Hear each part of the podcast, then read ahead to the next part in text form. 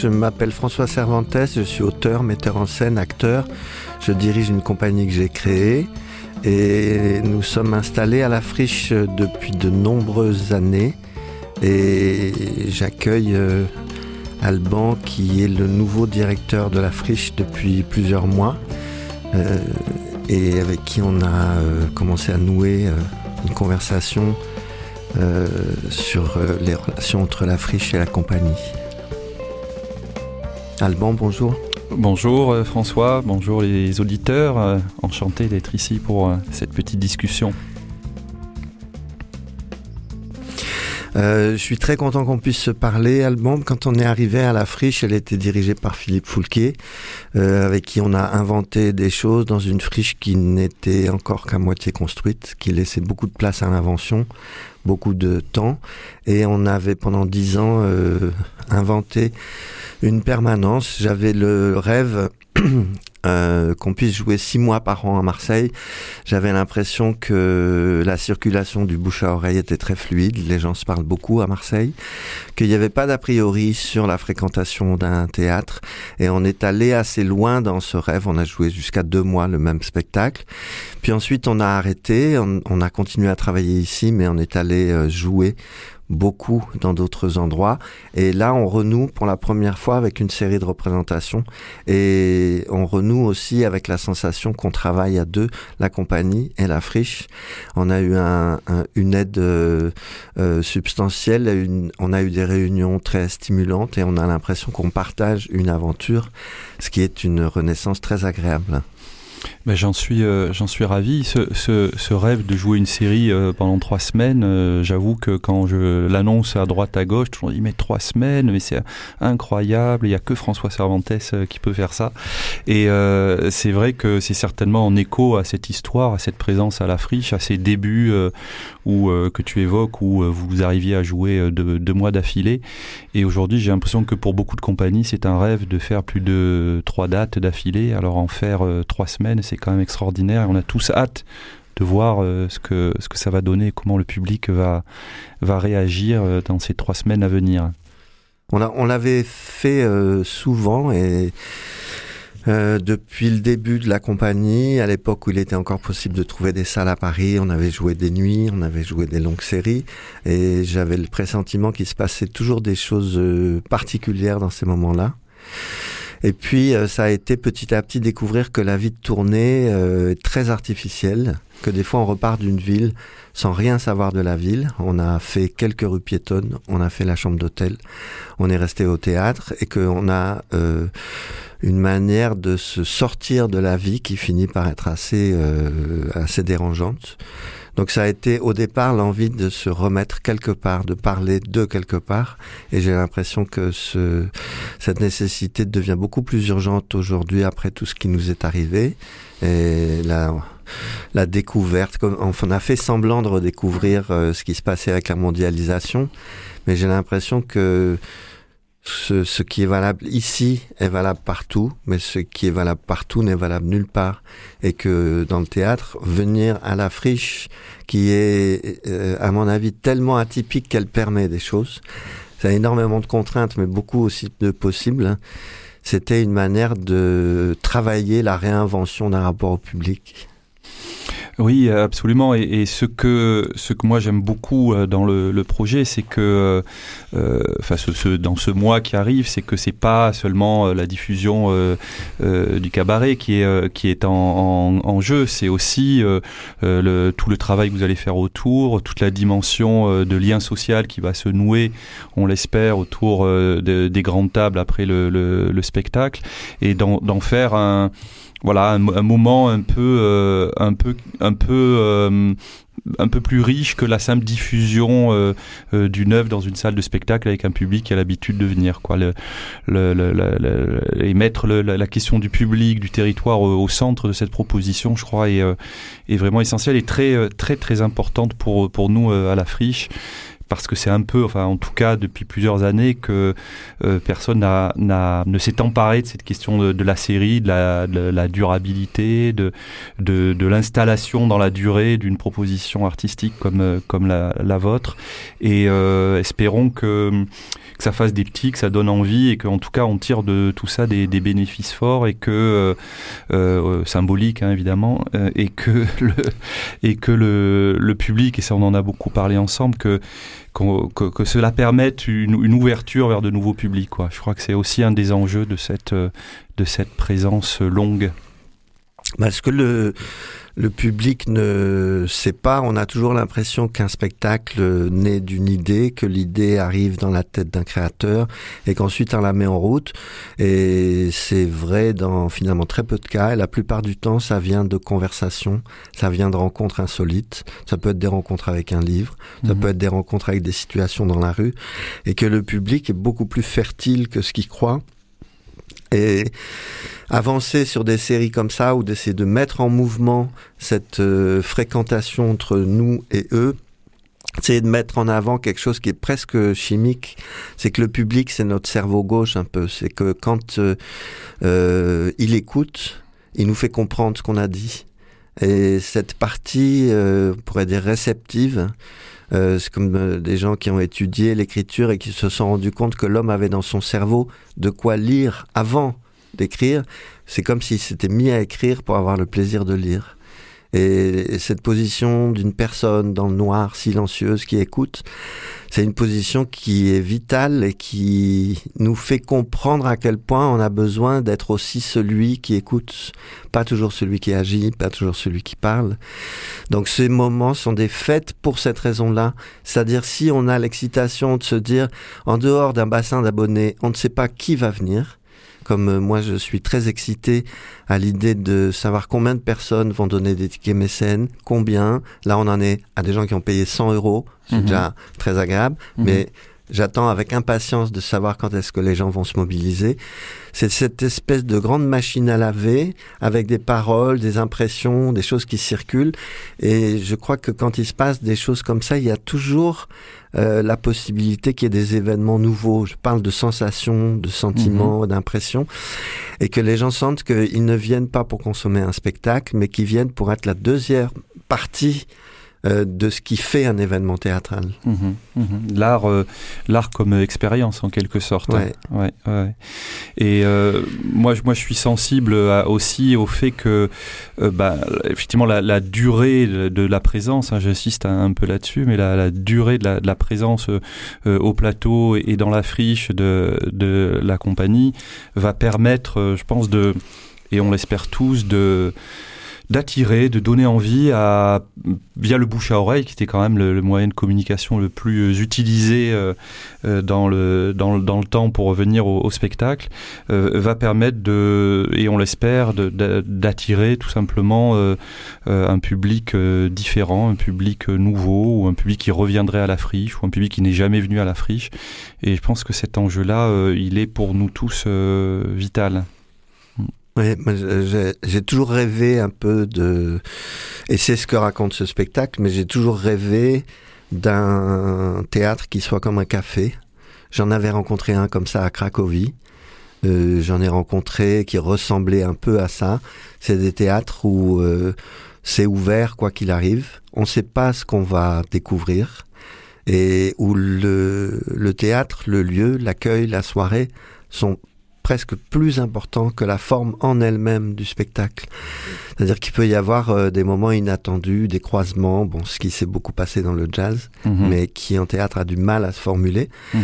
Mais j'ai l'impression qu'on est arrivé à un tel degré de métissage sur la planète. Moi, les premières émotion que j'ai eue dans le quartier de Belleville à Paris ou à New York, mhm. où ça me faisait rêver très très fort de voir euh, un Sénégalais prendre un café avec un Vietnamien et de savoir qu'ils n'avaient pas le temps de dérouler tout leur arbre généalogique et leur mhm. culture, mhm. qu'ils connaissaient peut-être pas d'ailleurs. Euh, c'est en train de gagner le monde des pensées. Euh, ça me plaît beaucoup de me dire que le roi Lear est peut-être en train de quitter son livre et va aura un jour un dialogue avec Blanche Neige. Mais j'ai l'impression, dans la science en tout cas, les grandes découvertes se font en ce moment quand deux domaines scientifiques différents se cognent. volontairement Mhm. et f- dégage des, des découvertes. Donc euh, cette période, je trouve cette période, même si elle a des côtés euh, un peu oppressants, a ce côté merveilleux du métissage euh, qui prend des proportions énormes et qui fait découvrir des choses euh, formidables. Oui, fi- fi- finalement, euh, c'est l'art comme outil ou comme instrument de, lien social et comme qui fait partie d'un tout plus global. Et c'est vrai que moi, ce que j'adore à à la friche, c'est que on n'est pas qu'un lieu de de diffusion culturelle, même si on l'est aussi. On est avant tout euh, un espace euh, social où euh, des choses se croisent, des problématiques se euh, se percutent, euh, des disciplines artistiques, comme tu viens de le dire, euh, se, euh, se mélangent ou en tout cas s'en- s'entrecroisent. Et, euh, et se dire qu'un objet artistique peut contribuer euh, au lien social, je crois que c'est euh, euh, ça, doit être un, des, objets, une des raisons pour, le, pour lesquelles on, doit continuer à, à mener ce, projet de, la friche dans toute cette sing- singularité. Et je crois qu'il est un peu derrière nous quand même le temps où effectivement, comme tu le dis, on cloisonne le, le- le- le- les propositions de danse à tel endroit, les propositions de théâtre à tel endroit, avec le public pour la danse, le public pour le théâtre. Moi, je trouve ça un peu euh, en- ennuyeux pour être pour être honnête et, être à, un endroit où on arrive à mélanger euh, tout ça de façon euh, joyeuse et sans arrière pensée entre guillemets je, je- voilà je pense que la friche est le bon endroit pour le faire Mm. Moi, c'est ce qui m'a fait aimer. Enfin, au début, la première fois que Philippe Poulquet m'a invité à visiter, j'étais tétanisé. J'ai trouvé ça tellement immense que Mhm. j'avais tout de suite un réflexe de défense de mon projet. Mhm. Et donc, j'avais envie d'être en ville, à l'écart, Mhm. protégé, isolé. Mhm. Et puis après, ben, on mûrit, enfin voilà, et, et je me suis rendu compte que la friche, euh, par sa taille et par sa diversité, euh, malmène un projet personnel pour lui demander de grandir à la hauteur d'un projet plus euh, civique. Mhm. Ça, c'est passionnant. Il y a une dimension politique, qu'on le veuille ou qu'on ne le veuille pas. Ce que j'aime beaucoup à la friche, c'est que c'est plutôt un tas. Il y a des structures minuscules, des structures énormes, des structures institutionnelles. euh, et donc, euh, ce ne sont pas comme les écuries. Mhm. Euh, C'est vrai que si on va à la Chartreuse, euh, on découvre euh, les gens qui ont aussi été sélectionnés pour faire une résidence d'écriture. Alors qu'ici, c'est un, c'est un tel euh, mélange Mhm. qu'on ne peut pas le mettre en ordre. Donc on Mhm. est obligé d'y réfléchir autrement. Mhm. Ça dépasse tout le temps. C'est comme quand on n'arrête pas de boire la tasse. euh, Mhm. et je trouve ça, ça c'est ce que j'aime. Ça a une apparence de désordre, ça l'est, mais en même temps, ça fait travailler d'autres choses. Ouais, c'est ça, c'est-à-dire qu'il y a, il y a le, le- cette histoire de partage du sensible, hein, pour reprendre l'expression du philosophe bien connu, mais mais il y a en même temps euh, cette exigence artistique aussi que qui est la tienne, qui est la celle, qui est celle d'un certain nombre de résidents aussi, qui fait que que hum, comment dirais-je, on, on on fait pas n'importe quoi non plus, quoi. Ouais. Tu vois, c'est que euh, voilà, on fait tout n'est pas dans tout et euh, et et il y a une exigence euh, artistique, il y a un véritable travail professionnel qui euh, euh, comment dirais-je, qui en même temps euh, s'inscrit dans cette dimension plus large politique, sociale, qui fait cette spécificité de, de la friche. Enfin, je sais pas si je suis très clair, mais mais mais je tiens à dire que il y a toujours cette tension entre la création artiste d'un côté et l'action culturelle et la médiation de l'autre. Et ici, je crois qu'il y a un endroit où on arrive à faire euh, euh, coïncider ou se rencontrer euh, ces, deux pôles d'attraction, entre guillemets, eh bien, c'est la friche. Mm. On va écouter un morceau de musique euh, qu'on a eu envie d'écouter tous les deux, euh, de la part d'un musicien de jazz qui a passé des années à sillonner la planète et à aller rencontrer des compagnons de musique pour se frotter à tous les styles et acquérir des savoirs euh, sur des musiques très différentes. C'est un morceau d'Avishai Cohen qui s'appelle. Remembering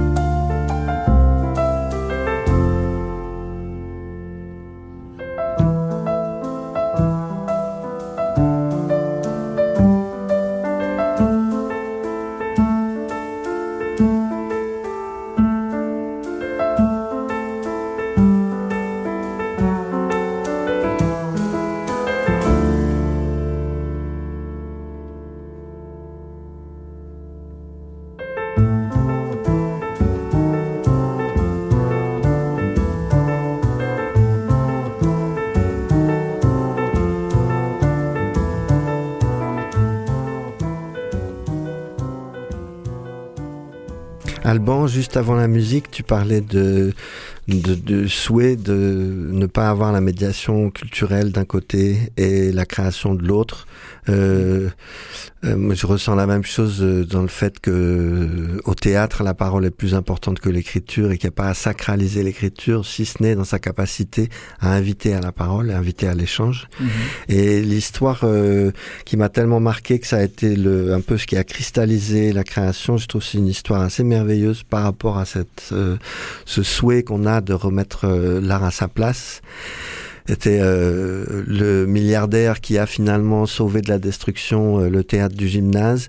C'est parce que ses parents étaient venus par hasard et le personnage central de cette histoire, c'est l'ouvreuse qui a eu la mhm. gentillesse de les inviter. Donc il a fait un geste totalement gratuit et anonyme, même caché et interdit. Et ensuite euh, de cette représentation, ils étaient heureux, ils ont fait l'amour et ils ont donné naissance à cet homme-là. Et je trouve que la diffusion de l'art, en tout cas, poursuit toujours ces chemins mystérieux mystérieux. Moi, j'avais beaucoup d'émotions à voir des femmes enceintes lire au soleil au jardin du Luxembourg à Paris, parce que je me demandais bien ce qui pouvait se tramer entre le roman qu'elles étaient en train de lire et l'enfant qui était en train de venir. Et je trouve la diffusion de l'art, comme la diffusion du thé dans la tasse, euh, devrait être de cet ordre-là. Oui, alors c'est très beau euh, ce que tu viens de dire, mais c'est vrai que ça renvoie vraiment à cette question, moi, qui me. C'est le côté euh, hasardeux de, notre rencontre euh, avec l'expérience esthétique, finalement, avec l'émotion, avec l'effet produit par, par une œuvre d'art, quelle qu'elle soit, musicale, chorégraphique, théâtrale, visuelle. Et, et, et cette dimension-là, c'est à nous aussi, euh, cette dimension hasardeuse, c'est euh, euh, à nous de la, à nous de la provoquer en quelque sorte.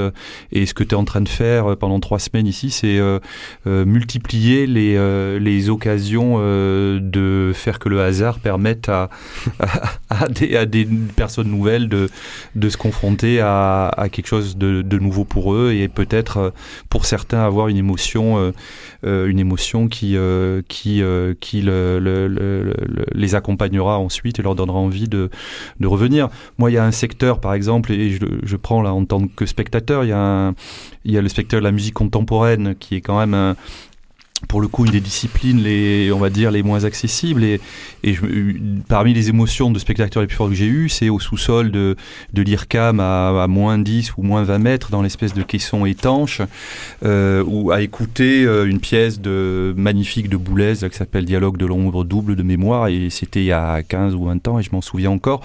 Euh, et, et aujourd'hui je garde un, intérêt pour cette discipline là grâce à cette euh, expérience esthétique et aucunement euh, par un, un savoir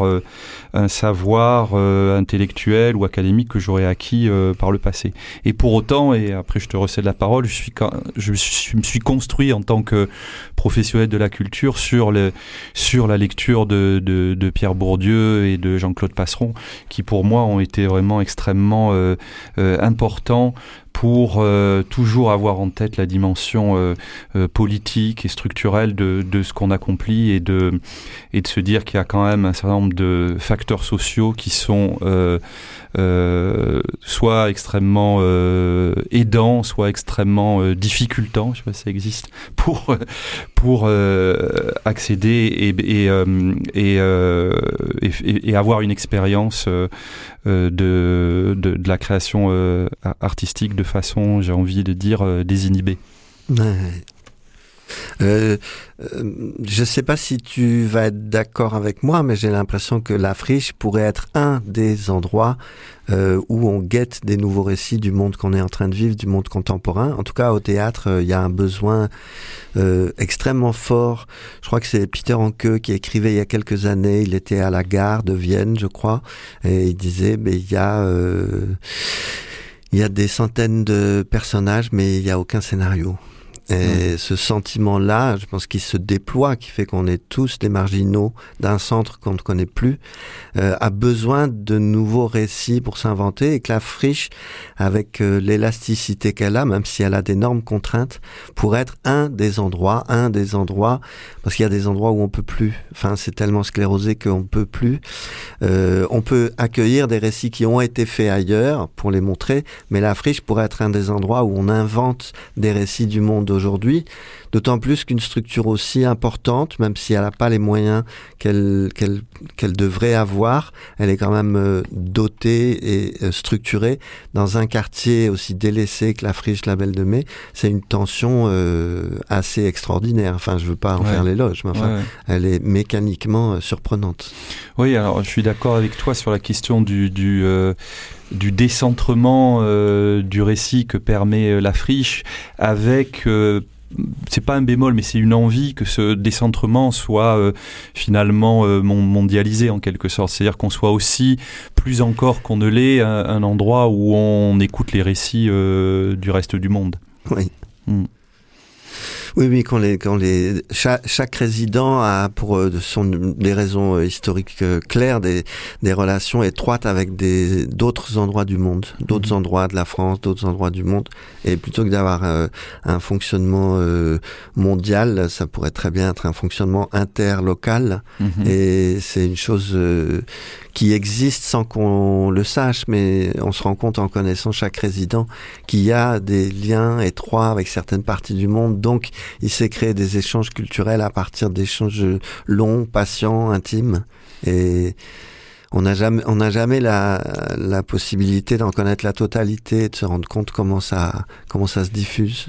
Oui, en tout cas, euh, moi, dans mon, euh, dans, parmi les, choses que j'ai envie de, contribuer à apporter ici, c'est euh, en effet ce, ce, cette idée de la friche comme lieu de décentrement et comme lieu, comme carrefour entre guillemets, de d'échange et de dialogue avec le, reste du monde, en particulier avec le, sud de la Méditerranée parce que je trouve, euh, là je vais peut-être pas me faire que des amis, mais que en effet Marseille est euh, quand même le, lieu de, de, des diasporas, le lieu d'arrivée, le lieu de, départ, la capitale symbolique de l'hospitalité euh, en France, et que en même temps, dans nos pratiques culturelles, on n'est pas tant que ça la, la, ville où, où il y a le plus de mixité dans sur les plateaux de mixité euh, ou de diversité d'origine ou de nationalité euh, dans les programmations, etc., etc.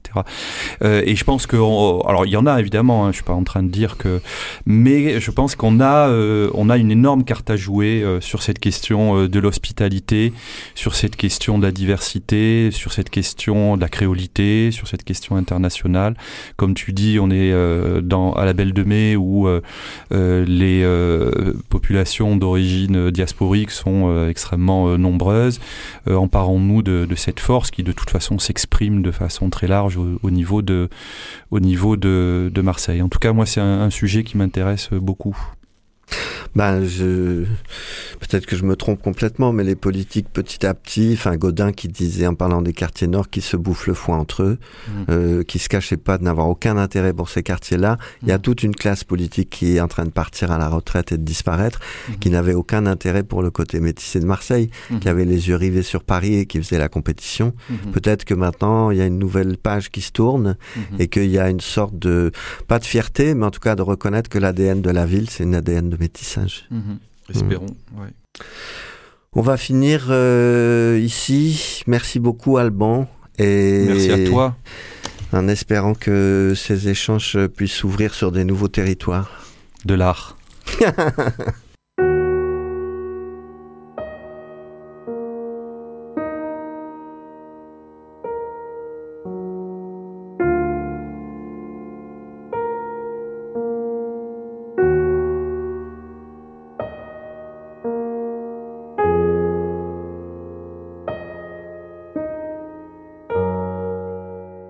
C'était À vous le studio avec François Cervantes de la compagnie L'Entreprise et Alban Corbier-Labasse, directeur de la Friche Belle de Mai. Retrouvez le Cabaret des Absents, le spectacle de François Cervantes, du 15 janvier au 4 février au Grand Plateau de la Friche. Et n'hésitez pas, prenez un billet suspendu.